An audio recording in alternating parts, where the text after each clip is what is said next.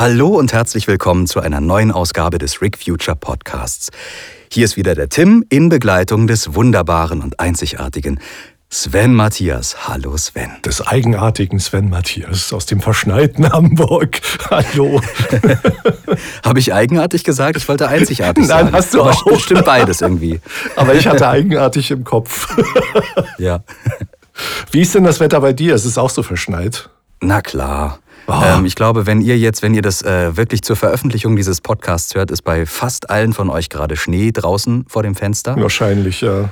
Und ähm, ja, das ist eine wunderbar weihnachtliche Stimmung jetzt. Wir nehmen am ersten Advent auf und ähm, es macht besinnlich und wir besinnen uns darauf, dass wir wunderbare Fans haben, die ähm, mit uns die letzte Veröffentlichung gefeiert haben. Ihr habt es mitbekommen, die Folge 17 ist rausgekommen, der Geist des Meeres. Und ähm, ja, wir sind ganz glücklich darüber, wie ihr die Folge aufgenommen habt. Es gab viel schönes Feedback, oder Sven?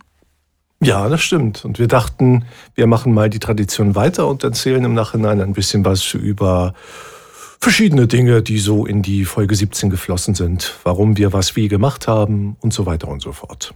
Genau. Und bevor es jetzt gleich weitergeht mit unserem Mini-Making-of von der Folge 17, noch eine kleine Ankündigung. Denn wir haben ein kleines Extra für euch vorbereitet. Nein, was sage ich da? Nicht ein Extra, nicht zwei Extras, sondern drei extra Soundtracks, die am Nikolaustag, am 6.12. für euch rauskommen im kostenlosen Download auf www.rick-future.de oder im Stream.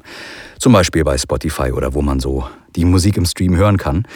Und ähm, ja, wir haben uns gedacht, es wäre doch eigentlich eine nette Kleinigkeit, die man euch mal in den Schuh stecken kann oder in die Ohren stopfen. Ähm, denn diese Musik war bis jetzt noch nicht veröffentlicht und der liebe Colin hat äh, dafür wundervolle Soundtrack-Cover gemacht. Oh ja. Die ähm, alle quasi sich so ein bisschen abgrenzen von dem regulären Soundtrack-Konzept. Äh, also man sieht, dass es was eigenes ist. Und ähm, ja, die gibt's ab dem 6.12. als kleines Vorweihnachtsgeschenk. Und wir freuen uns sehr darauf. Ähm, wenn die dann draußen sind, ähm, werdet ihr es hoffentlich mitbekommen. Ansonsten machen wir, bevor das Jahr vorbei ist, nochmal einen kleinen Podcast und äh, blicken zurück, wie das Jahr war und erinnern euch daran. Aber ähm, ja, vielleicht habt ihr ja schon am 6.12. direkt Lust, in die Soundtracks reinzuhören. Entweder als Download oder im Stream. Ja, und ansonsten wisst ihr ja, wenn ihr uns über Social Media folgt, dort werden wir auf jeden Fall das nochmal ankündigen und auch am Veröffentlichungstag natürlich darauf hinweisen. Und dann findet ihr auch da alle Links und Infos. Ihr werdet es hoffentlich nicht verpassen. So, und ähm, jetzt kommt ein kleiner Bumper und wir starten mal in die Folge 17. Die Folge 17 hat vielen von euch sehr gut gefallen. Wir haben tolles Feedback bekommen. Vielen, vielen Dank. Und da kam auch eine Frage das vorweg. Ähm, wird es denn in der 18 wirklich Antworten geben auf die Fragen, die sich Galen stellt, die am Ende der 17 auch noch stehen. Zum Beispiel, äh, wer ist denn jetzt eigentlich Galens Volk genau? Er hat jetzt dieses neue Wort kennengelernt, die Kronda, Kronda. der Geist des Meeres. Kronda. Ja, das klingt ja schon so ja, geheimnisvoll. Klingt auch irgendwie lecker, finde ich. Lecker. Also so ein, so ein kleiner Kronda. Ich muss da so, gerade vielleicht liegt es an Weihnachten, an geröstete Mandeln denken. Ähm, Hm, aber ich, ich hätte gern zwei kleine Krondas mit Mayo. Danke. Ja, genau, die machen auch beim Essen dieses Geräusch, so naja, gut. Äh, oh, guck mal, ein Kronda. Ähm, na, wie auch immer. Tut mir leid, Leute. Okay. Äh, ja, genau, die Frage war, findet Galen etwas darüber raus in der 18? Wird die 18 wirklich Antworten geben oder bleiben wir die euch schuldig? Und nein, das können wir schon versprechen. Für alle, die ähm, wissen wollen, was es mit Galens Vergangenheit oder Zukunft oder wie auch immer auf sich hat, die werden in der 18 reichlich informiert und belohnt. Also da könnt ihr euch sehr darauf freuen auf die 18. Nur vorneweg, falls ihr jetzt irgendwie denkt, na, wir lösen das quasi nicht ein, was wir jetzt mit der 17 versprechen. Nein, nein, da kommt schon noch einiges. Die 18 Oh. wird krass. Absolut. Also kleiner Hinweis, die 18 ist ja auch unser Staffelfinale. Oh. Und Staffelfinale bedeuten ja im Grunde genommen immer, oh, dramatischer Höhepunkt. Und ja, das äh, könnt ihr euch, da könnt ihr euch drauf einstellen. Das wird, glaube ich, sehr cool. Oh ja. Jetzt aber zur 17. Wir wollen euch ein bisschen erzählen, was uns bei der Neuproduktion der Episode alles begegnet ist, was wir da jetzt nochmal angefasst haben, was wir quasi noch mal ein bisschen schöner machen wollten und ähm, was für uns so auch persönliche kleine Highlights waren an der Folge. Ähm, zuallererst natürlich, ähm, ihr wisst es, in der Episode gibt es immer wieder oder vor allen Dingen neue Musik. Ähm, die ganze Garland-Trilogie, die Piraten-Trilogie, Folge 16, 17, 18, zeichnet sich vor allen Dingen dadurch aus, dass sie einen musikalischen Rahmen bekommen hat. Und ähm, das ist jetzt erstmal bekannt, aber wir haben so ein kleines Easter Egg mitgebracht, wo wir mal gespannt sind, ob euch das beim Hören selber aufgefallen ist. Ich glaube nämlich, das kann man eigentlich gar nicht hören, oder? Weißt du, worauf ich hinaus möchte, Sven? Ja, Okay. soll ich es verraten? Oder soll ja, verrat es mal. Verrat es mal. Also, ähm, wer das Thema vom Geist des Meeres hört, also eine bestimmte Melodie, die auftaucht, wenn wir über Virides oder wenn wir, wenn im Hörspiel über Virides gesprochen wird oder aber der Geist des Meeres in Erscheinung tritt, Wer auf diese Melodie achtet, der könnte, wenn er sehr aufmerksam zuhört und sich vorstellen kann, wie das umgedreht klinge, eine ganz spannende Variation herausstellen, nämlich... Ich spiele es euch mal ein. Ich spiele mal das Thema vom Geist des Meeres jetzt ein und dann drehe ich es mal um. Also hört mal genau hin, jetzt kommt der Geist des Meeres, Achtung.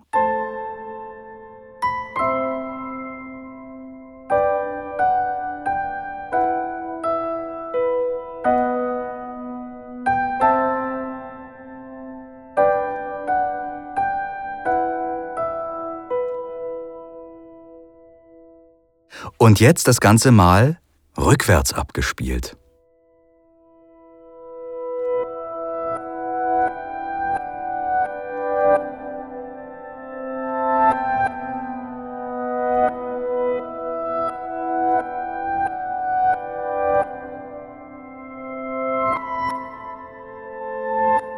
Ah. Jetzt, jetzt ist der Groschen gefallen. Vielleicht, vielleicht. Also bei mir zumindest. Ja, es hätte mich jetzt auch gewundert, wenn, wenn du es nicht erkannt hättest. Das musikalische Thema vom Geist des Meeres ist im Prinzip das Thema der Konda.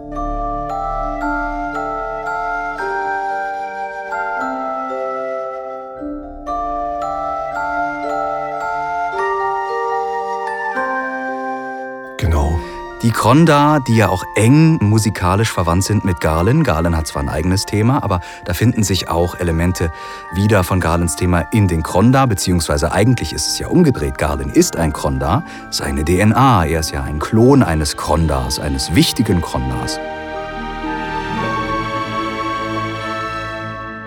Ich habe mir gedacht, wenn wir den Geist des Meeres irgendwie musikalisch darstellen, soll es ja verbunden sein mit den Kronda. Aber wie waren das nochmal? Warum ist der Geist des Meeres mit den Kronda verbunden? Kannst du noch mal kurz zusammenfassen, was in der 17 erzählt wurde zur Herkunft des Geistes des Meeres, Sven? Also der Geist des Meeres hat sich ja sozusagen aus Galens damaligen Schiff heraus entwickelt. Dieses Schiff, das Bewusstsein dieses Schiffes ist verschmolzen mit dem Planeten mit der Essenz, aus dem der Planet besteht. Also was von vornherein auch ein lebendiger Organismus war, ein großer lebendiger Organismus, der dann dieses Bewusstsein übernommen hat und damit sozusagen das Bewusstsein des Schiffes weitergelebt hat. Ja. Jetzt kann man sich natürlich fragen, das sind ja spannende Schiffe, die die Kronda haben. Das ist auch so.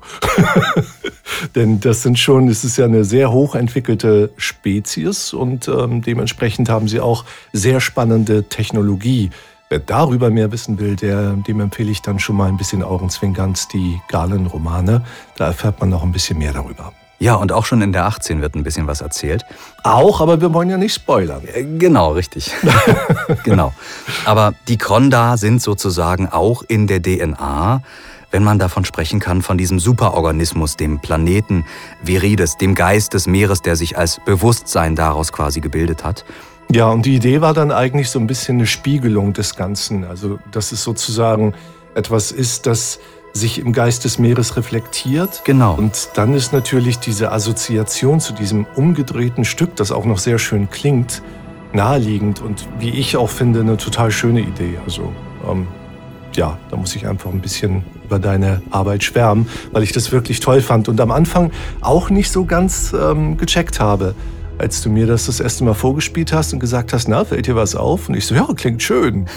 ja, hör noch mal genauer hin. und dann ging so langsam mir ein Licht auf. Und äh, ja, finde ich einfach ein, eine, eine schöne Idee. Das ergänzt sich wunderbar. Ich mochte das auch total gerne, einfach dieses, wie du es gerade angedeutet hast, metaphorisch blickt Galen in einen Spiegel, der ihm was zurückwirft aus vergangenen Zeiten, wo er sich so ein bisschen wiedererkennt, was ihm aber trotzdem etwas fremd ist. Und auch dieses Bewusstsein ist ja autark geworden. Es ist ja kein Krondar, dem er da begegnet, aber schon irgendwie eine Reflexion davon. Ich finde das auch insofern spannend, weil wir auch versuchen, also insbesondere weil du versuchst ja auch mit der Musik was über die Figuren zu erzählen. Mhm. Die haben ja die Themen, die sie haben, die haben sie aus bestimmten Gründen, was das ausdrückt, wie sich das anfühlt, wie das klingt, wie das, wie präsent das ist. Und ich finde es total schön, dass sich diese Idee und dieses Grundkonzept auch in diese Figur vom Geist des Meeres übernommen hat, weil das so eine bedeutungsvolle Figur ist, insbesondere für Galen.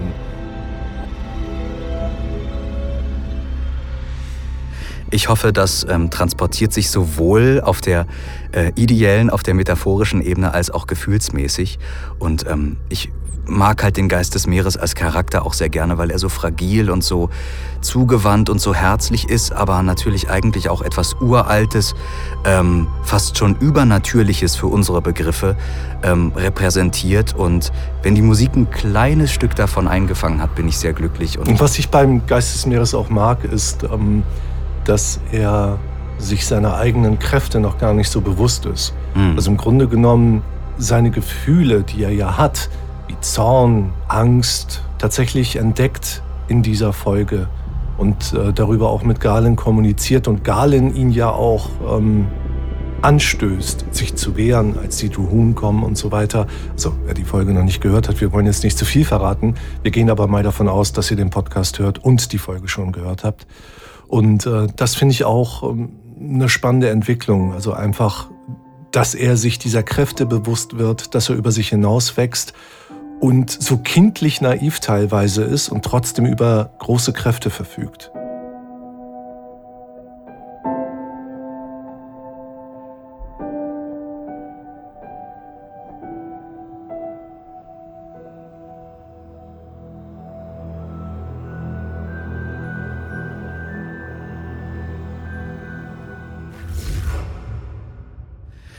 Das ist für mich eins der Highlights natürlich an dieser Folge, wo ich mich immer sehr gerne daran erinnere, äh, der Charakter und die musikalische Arbeit daran.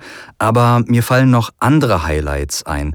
Wenn ich dich jetzt fragen würde, und äh, wir haben uns darauf jetzt ehrlich gesagt nicht so vorbereitet, aber vielleicht hast du ja direkt aus dem Kopf eine Lieblingsszene oder irgendwie einen Lieblingsteil aus der Folge, den du gerne so ein bisschen vorstellen möchtest oder wo du sagst, das da, daran erinnere ich mich vor allen Dingen, wenn ich an Folge 17 denke. Das hat mir besonders ähm, gut gefallen oder ist mir jetzt im Kopf geblieben, so als ein äh, was Besonderes an der Folge. Gibt's da was bei dir?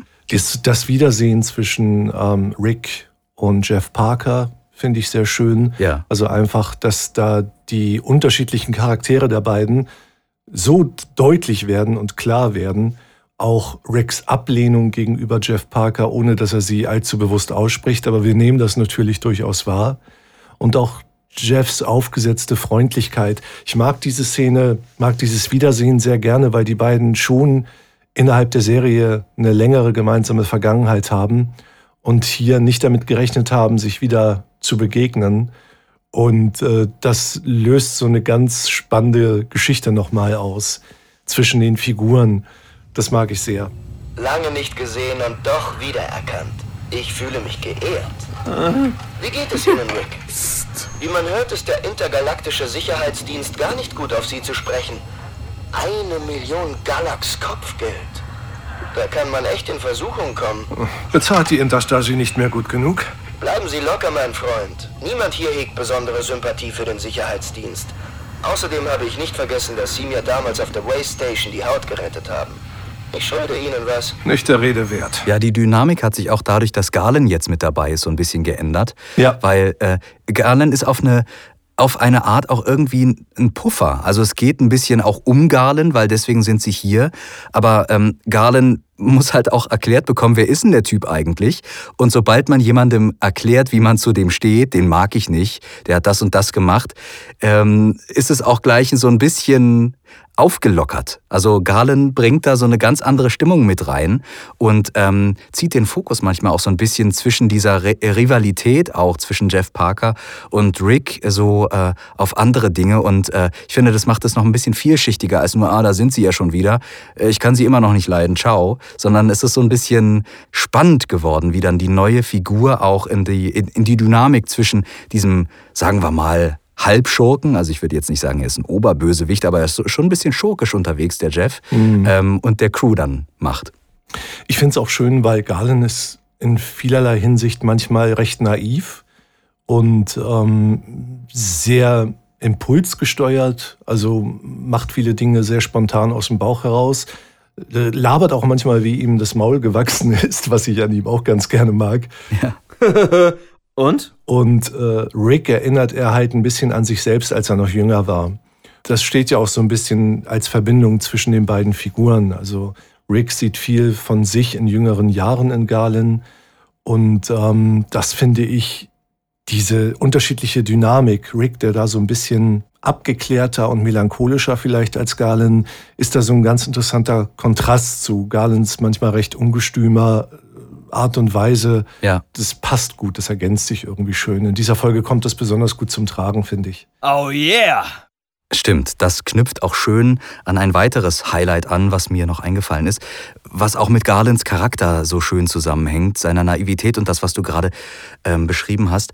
Es gibt am Anfang des Hörspiels mehrere Szenen, die sozusagen einläuten, aber vor allen Dingen die Szene, wo er bei der Wahrsagerin ist, Madame Scarlis. Mhm. Und ähm, einerseits mag ich die Stimmung da total gerne, weil ich mir ähm, super gerne vorstelle, wie es da ist. Garland kommt da an, das blühende Leben, äh, Magier und irgendwelche ähm, Effektkünstler äh, auf einem lebhaften Markt und so. Das stelle ich mir super lebhaft und das leuchtende Moos, also super cool. Und dann geht er da rein und wir haben diese eigentlich typische Szene ähm, mit der Wahrsagerin, die jetzt mal in die Vergangenheit oder die Zukunft blickt und das perlt alles mehr oder weniger an Garland ab, weil er irgendwie so denkt, ja, keine Ahnung, ich gucke jetzt mal. Aber immer wenn sie quasi so versucht, so, ich sehe, und dann fängt sie so an mit ihrem Ding und Garland so, aha, alles klar, mhm. Hast du vielleicht noch was Interessanteres? und das, äh, ja, das stimmt, ja. Ja, nicht schlecht. Dann kommen wir der Sache schon näher. Und dann lässt ihn, also man hätte das auch mit einem anderen Charakter ganz anders erlebt. Aber dadurch, dass Galen da mit so einer Coolness auch reingeht und sich auch so Sachen, die ihn berühren, nicht so schnell anmerken lässt, fühlt sich das Ganze nochmal irgendwie überraschender an, finde ich. Also dieses typische Klischee, da kommt jemand rein und dann ähm, wird er so dermaßen davon berührt, dass er danach so aufgelöst ist. Aber Garland denkt so, hä, was, was, warum regst du dich jetzt auf? Warum muss ich jetzt gehen? Und dann sagt, geh raus, es reicht. Und er denkt schon drüber nach, aber er ist dann mit seiner Art geht er immer so flapsig damit um. Und das, finde ich, zeichnet Galen auch so schön aus. Er bricht eigentlich diese ganzen ernsthaften Situationen so mit seiner naiven, äh, ein bisschen manchmal trotteligen, aber eigentlich auch cleveren Art, weil er ja auch spürt, was zwischenmenschlich passiert, ähm, so auf. Mhm. Und das macht das Ganze, finde ich, immer spannend. Und ich mag diese Szene am Anfang, weil sie nochmal Galen so schön umreißt, wie er mit solchen Problemstellungen quasi umgeht. Was wir ja eigentlich auch wollten mit der Trilogie ist ja nicht nur irgendwie das Geheimnis rund um Galens Herkunft lüften, sondern ihm auch charakterlich so eine Entwicklungsmöglichkeit zu geben, zu zeigen, was eigentlich alles so in dieser Figur steckt, was so sein Potenzial ist und auch, wie ihn die Abenteuer mit Rick und seinen Freunden verändert haben, wie sie ihn beeinflusst haben, dass das für ihn auch Familie geworden ist. Und ähm, ich finde, man merkt Insbesondere natürlich auch dadurch in dieser Trilogie so ein bisschen Galens Ungeduld, diesen Drang, diese, diese Kraft, die hinter, die, diese unruhige Kraft, die hinter seinem Drängen steht, mehr darüber zu erfahren, wo er nun eigentlich herkommt, wer er genau ist. Also, dass das etwas ist, was ihn, was ihn deutlich stärker belastet und beschäftigt, als er eigentlich innerhalb der Serie zeigen möchte. Er tut ja immer gerne so ein bisschen so, ja, ja, weiß ich nicht, ich bin ich und so und der Rest ist mir eigentlich egal, aber das stimmt eigentlich nicht. Und das wird zwar manchmal so ein bisschen im Subtext deutlich, Aber so richtig klar merken wir es eigentlich in dieser Trilogie, weil wir merken, wie, wie es immer dringender und drängender in, in Galen wird und wie er auch äh, manchmal recht barsch reagieren kann, auch zornig werden kann, einfach weil es ihm nicht schnell genug geht und er will einfach Antworten haben. Er merkt, er ist kurz davor, mehr über sein Volk zu erfahren, über sich und ist da auch relativ unerschrocken und mutig, aber eben auch sehr ungeduldig. Ja, und er hat auch in seiner Biografie wahrscheinlich immer so den Eindruck gehabt, ich bin was Besonderes, ich bin so der Einzige und wahrscheinlich dachte er meistens, er wäre besonders cool. Er findet sich eigentlich schon ziemlich gut und hat auch so von seiner Umwelt die Rückmeldung bekommen, ähm, du bist jemand ganz Besonderes. Vago hat ihn auch quasi immer so angesprochen. Du bist mein Sohn, du bist äh, meine rechte Hand, du bist äh, jemand richtig Tolles. Und jetzt merkt er so langsam, Mist, was ist denn, wenn ich nicht besonders toll bin, sondern wenn ich eigentlich besonders schlimm bin, wenn in mir was besonders Boshaftes oder mhm. ja, Verwerfliches drinsteckt. Und das kann natürlich das gesamte Weltbild auch erschüttern. Ja, weil, weil es geht eben in vielerlei Hinsicht darum, für ihn um die Frage, wer bin ich, was bin ich. Wie Hubert auch äh, schon anmerkt, es kann durchaus sein, dass ihm die Antworten auf seine Fragen nicht gefallen werden. Aber Galen will sie halt trotzdem haben, um zu entdecken, wer er wirklich ist. Ob ihm die Antworten auf seine Fragen diese Antwort geben, das verrät vielleicht Folge 18.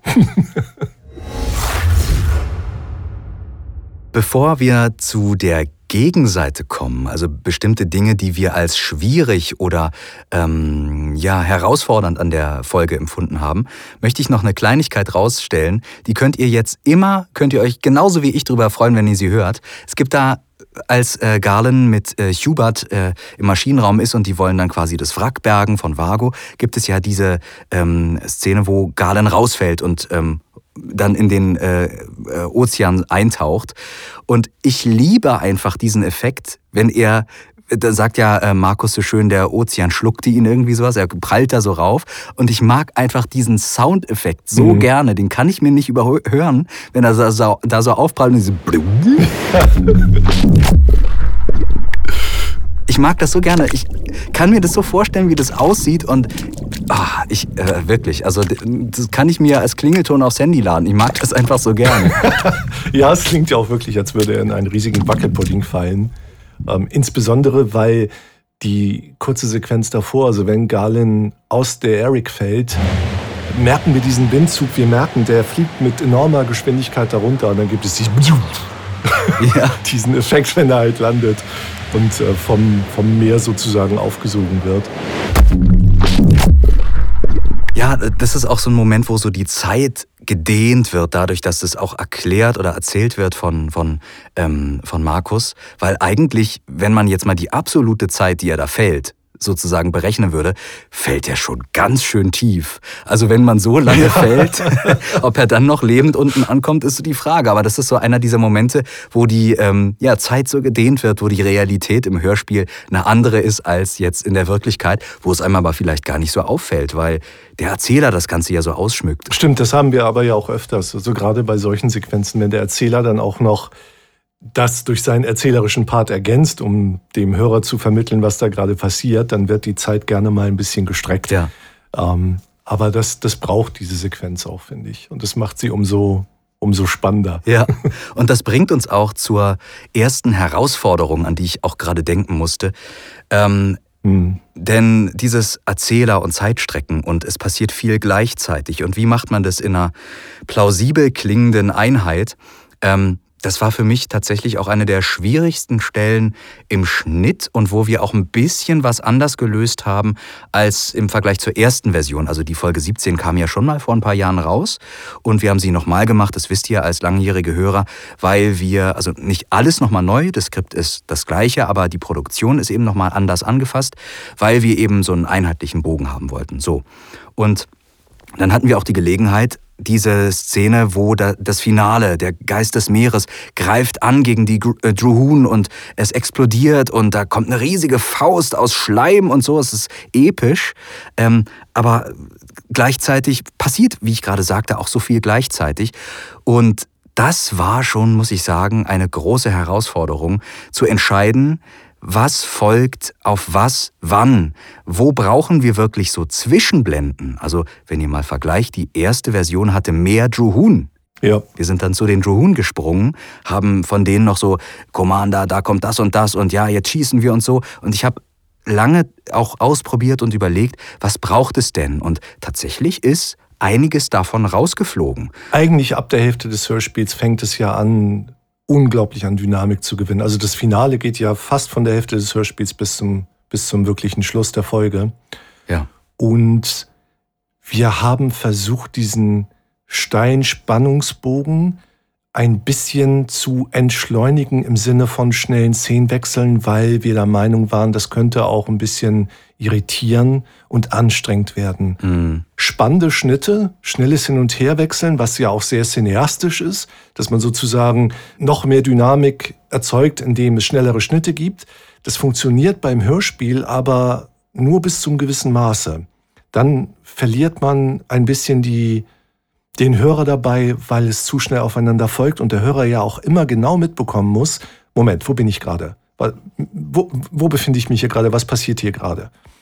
Und ähm, das war eigentlich einer der Hauptgründe, warum du dann auch gesagt hast, ich streiche ein paar von den Drew Hoon-Szenen, weil die braucht das Hörspiel nicht. Ja. Also man wird Rick Future wahrscheinlich nie hören können und nebenbei großartig andere Dinge machen können. Wir fordern schon, dass man das Hörspiel konzentriert hört.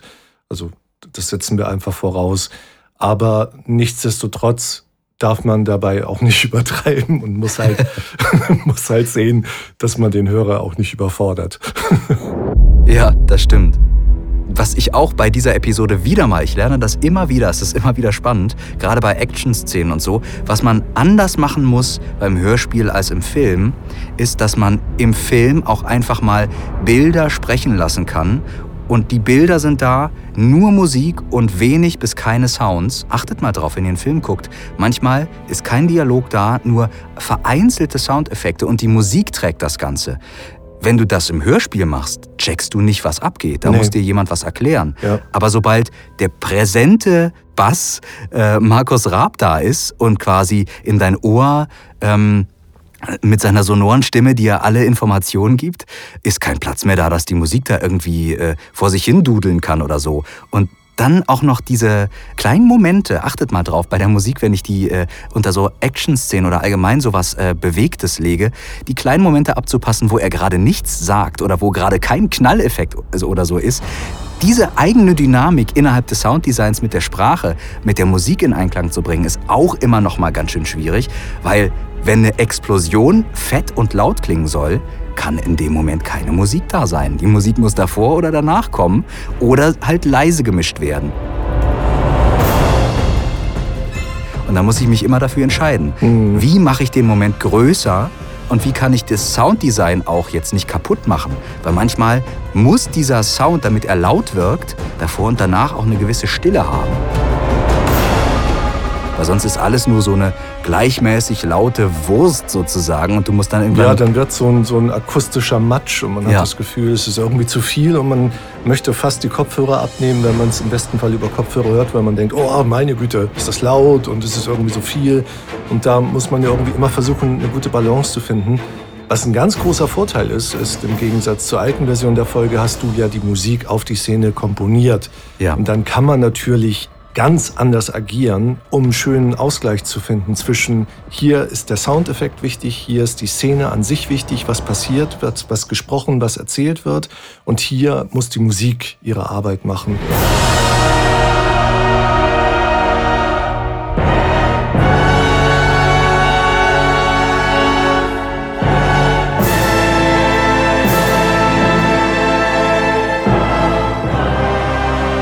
Das war etwas, was ich zum Beispiel in der alten Version gar nicht machen konnte. Und deswegen ähm, gibt es da durchaus auch Szenen, wo ich denke, im Nachhinein, wenn ich das heute höre, äh, ein paar Jahre später, uh, ja, hm, schade. Aber ich hatte bestimmte Möglichkeiten nicht, weil ich die Musik nehmen musste, die da war. Und es macht einen erheblichen Unterschied, das sagen wir auch immer gerne, ohne uns da selbst beweihräuchern zu wollen. Es macht einen erheblichen Unterschied, ob die Musik für ein Hörspiel, für eine Szene komponiert ist oder nicht. Ob ich eine Musikstrecke habe, die ich einfach als Füller nehmen kann, die mir auch was erzählt, aber die nicht auf Details der Szene eingehen kann, weil sie dafür gar nicht gemacht wurde. Genau. Das ist einfach nochmal ein großer Unterschied. Ja, es sind so auch zwei unterschiedliche Techniken. Also ähm, bei uns bietet sich diese Underscoring-Technik super an. Also, dass die Musik genau das unterstützt und mitmacht, was man gerade hört und quasi ein aktiver Teilnehmer der Szene ist. Aber manchmal bei anderen Produktionen und bei anderen Stimmungen, auch bei Filmen, ist manchmal die Mood-Technik, M-O-O-D, das englische Wort für ähm, Stimmung, ist viel angemessener, die eben nicht eingreift, sondern ein Bett bietet, wo es keine Highlights gibt.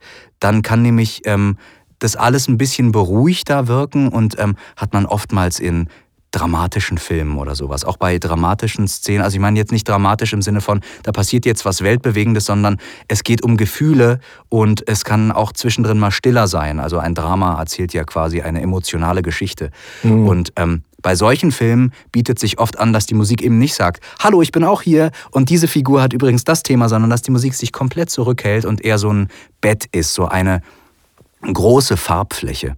Und hier bei Rick Future erzählen wir ähm, mit dem Feinpinsel oft und Space Opera und ähm, eher in Richtung, ähm, ja, äh, ich sage jetzt mal sowas wie Star Wars oder Star Trek oder so, da macht die Musik das Gleiche. Ich möchte mich musikalisch nicht mit den Meistern vergleichen, aber die Idee ist was ähnliches. Also da, ähm, dass es Leitmotive gibt und dass die Musik eben sehr aktiv ist, wenn gerade viel passiert.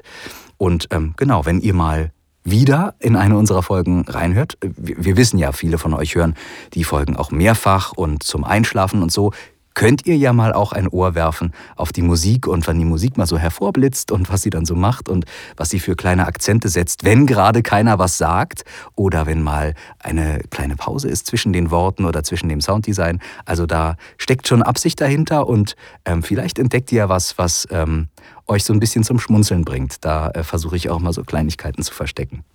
Alleine schon, was zum Beispiel auch die Entscheidung betrifft, wo nutze ich Musik, wo muss Musik eine Rolle spielen und wo vielleicht gar nicht. Ja. Ein schönes Beispiel, das mir dabei einfällt, ist die Szene am Ende der Episode zwischen Rick und Efi, mhm. wo die Musik erst sehr spät anfängt, eine Rolle zu spielen und im Grunde genommen komplett Efis Figur aufgreift und Efis Traurigkeit. Aber der eigentliche Dialog zwischen Rick und Efi, der dahin führt, der hat keine Musik. Das stimmt, ja. Ich muss das nur erstmal verdauen. Ja. Frag mich mal. Ich, ähm. kümmere mich dann mal ums Essen. Gut. Danke, Evi. Hm? Na klar. Das sorgt meiner Meinung nach dafür, dass die Musik nicht anfängt zu beliebig zu werden, dass sie immer, weil Musik kann so viel machen und erzählen. Und ich ähm, finde, manchmal ist es umso spannender, wenn sie plötzlich schweigt. Und dann aber zu einem späteren Zeitpunkt oder wirklich in einer Art emotionalen Höhepunkt ihre Rolle erst einnimmt. Und das ähm, finde ich zum Beispiel bei dieser Szene sehr, sehr schön.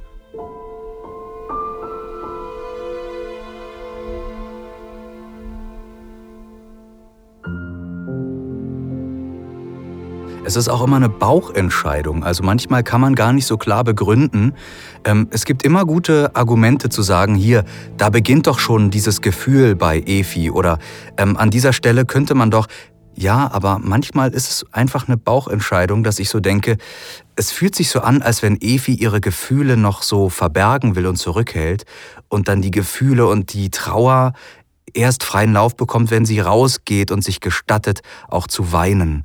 Und ähm, wenn die Musik das noch größer machen kann oder das unterstreicht, ohne es zu dick zu machen, mhm. dann ähm, freue ich mich. Aber es ist trotzdem immer eine Entscheidung, die man so und so treffen kann. Also es ist wirklich mein Bauch, der da quasi sagt, an der Stelle keine Musik und an der Stelle dann doch Musik.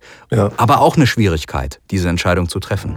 Es ist auch, ähm, es ist auch so bedeutungsvoll, weil eigentlich gibt es zwei große wichtige Handlungsbögen innerhalb dieser Piratentrilogie. Das ist natürlich einmal Galen, seine Herkunft, das Geheimnis seines Volkes und so weiter. Aber dann eben auch die Situation auf der Eric, insbesondere zwischen Rick und Efi.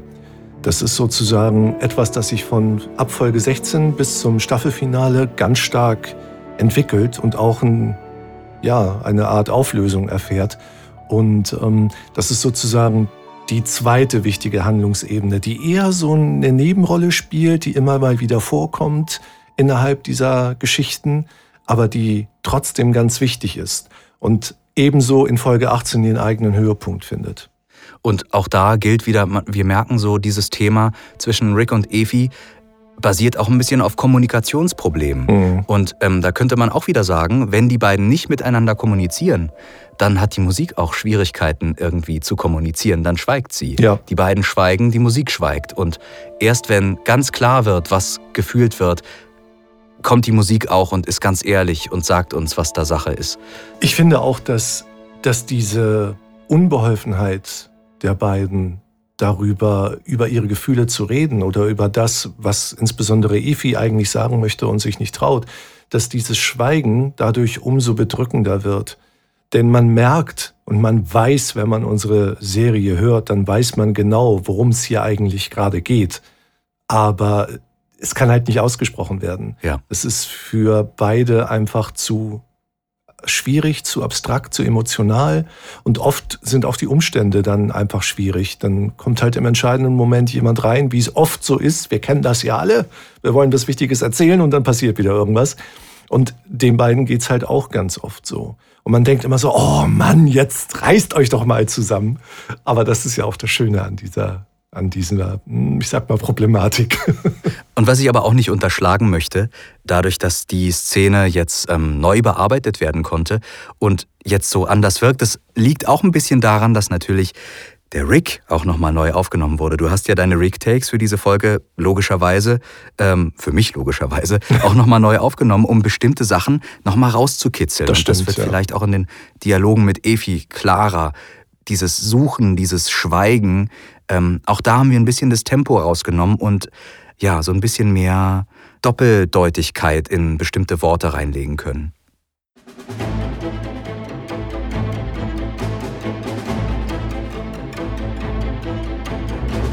Und das war unser kleiner Rückblick auf die Episode 17. Vielleicht war ja was dabei, was euch die Folge mit anderen Ohren hören lässt, was euch überrascht hat. Und ähm, ja, wir freuen uns auf jeden Fall über jedes Mal, wenn ihr eure Ohren unserer Geschichte leiht. Für uns ist es auch immer spannend. Also ich, ich möchte irgendwie ein bisschen gegen den Eindruck arbeiten, dass ihr als Hörer denken könntet, äh, wir reden einfach wahnsinnig gern über, über unsere Hörspielarbeit, weil wir uns da so toll finden oder so. Ja. Sondern was, was uns immer wichtig ist und was wir mit diesen Making-ofs zu erzählen versuchen, ist so ein bisschen unsere Gedankenarbeit zu resümieren.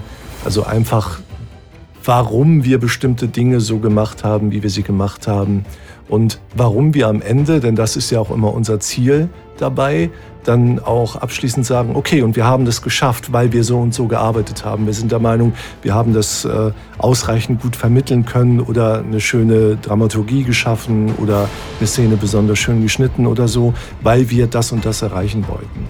Und deswegen gehen wir immer so ein bisschen in diese Intro-Perspektive und erzählen primär über unsere eigenen Gedanken dabei, weil ich gehe davon aus, das ist ja auch das, was euch dann wahrscheinlich am meisten dabei interessiert. Ja, ich als Fan der Serie und jetzt nicht als Fan von uns als Person, sondern einfach von der Welt und vom Rick Future Universum, dass ich einfach ähm, hoffnungslos verliebt bin. Ich merke auch immer, dass mich sowas total interessiert, wenn zum Beispiel Dane darüber berichtet, was er für Hintergedanken hatte oder was Sven sich so gedacht hat. Mhm. Und wenn dann mal wieder so ähm, Geschichten, die ich noch nie gehört habe, rauskommen, so in Gesprächen, so, ach, habe ich noch nie erzählt. Nee, das haben wir damals so und so gemacht. Dann denke ich, oh, krass, äh, das, also solche Momente wollen wir euch bescheren. Wir wollen nicht, dass ihr uns abkultet und sagt, oh, ihr seid die Besten, sondern wir wollen einfach unsere Liebe für die Serie und für die Welt teilen und einfach ein bisschen erzählen, was unsere Hintergedanken waren. Und ähm, ihr könnt uns auch gerne scheiße finden, ist alles in Ordnung. Wir haben bloß gedacht, Ja, oft ist es ja auch so, dass wenn wir im Podcast äh, sozusagen resümieren und über unsere Gedanken reden, Das machen wir ja in der Regel nicht, wenn wir, wenn wir mitten in der Produktion sind oder so. Da reden wir meistens Ja. gezielt über Details. Wenn Tim sagt, hier ist, hör dir das mal an, erzähl mir mal, wie du das findest. Es ist einfach ein ganz anderes Arbeiten, als wenn wir sozusagen rückblickend am Ende uns zusammensetzen und sagen, so, warum haben wir das und das so gemacht? So kommunizieren wir ja eigentlich nicht während der Produktion selber. Und deswegen ist es auch immer für uns spannend, weil wir nie genau wissen, was sich daraus ergibt und was tatsächlich so die, die, die Punkte am Ende sind, über die wir sprechen und die wir aufzählen. Also wir ergeben uns da ein bisschen dem Flow. Ja. Und das finde ich eigentlich auch ganz schön. Aber deswegen ist es immer schwer vorherzusagen, über was erzählen wir eigentlich am Ende. Und für uns im Nachhinein auch einfach spannend als Zeitdokument. Also wir vergessen leider auch Sachen dann. Ja. Und wenn man sie einmal im Podcast hörbar macht oder auch für uns nachhörbar macht, ist es auf der anderen Seite für uns auch spannend, wenn man dann nochmal reinhört und denkt, ach ja, stimmt, in Episode 5 war das damals so und so, habe ich gar nicht mehr auf dem Schirm gehabt. Ja, wir, wir archivieren im Podcast so ein bisschen unseren momentanen Fokus. Der ist jetzt halt immer noch so ein bisschen bei der 17 gefühlt, auch wenn wir schon wieder fleißig bei der 18 dabei sind, aber trotzdem, ne, das ist so, man steckt im Kopf doch irgendwie noch in der 17, gerade wenn man dann noch mal so resümiert, was man warum und wie gemacht hat. Ja, genau. Also wir hoffen, dass euch das Spaß gemacht hat, dass ihr ähm, gerne unseren Gedanken gelauscht habt. Ansonsten habt ihr wahrscheinlich eh schon abgeschaltet. ähm, und wir äh, hoffen, dass ihr auch Lust darauf habt, euch nochmal musikalisch ab dem 6.12. in die Welt der Extras, in das Schicksal der Erde, Zweitkontakt und im Zentrum des Feldes wiederzufinden. Und ähm, ja, das sei hier nochmal gesagt. Ihr werdet bei Social Media nochmal daran erinnert und ähm, wir hören uns voraussichtlich vor Ablauf dieses Jahres auch nochmal mit einem kleinen Gruß, mit einem kleinen Rückblick. Und ähm, ja, wir danken euch fürs Zuhören. Ganz genau. Vielen Dank fürs Zuhören und bis zum nächsten Mal. Bis dann. Tschüss.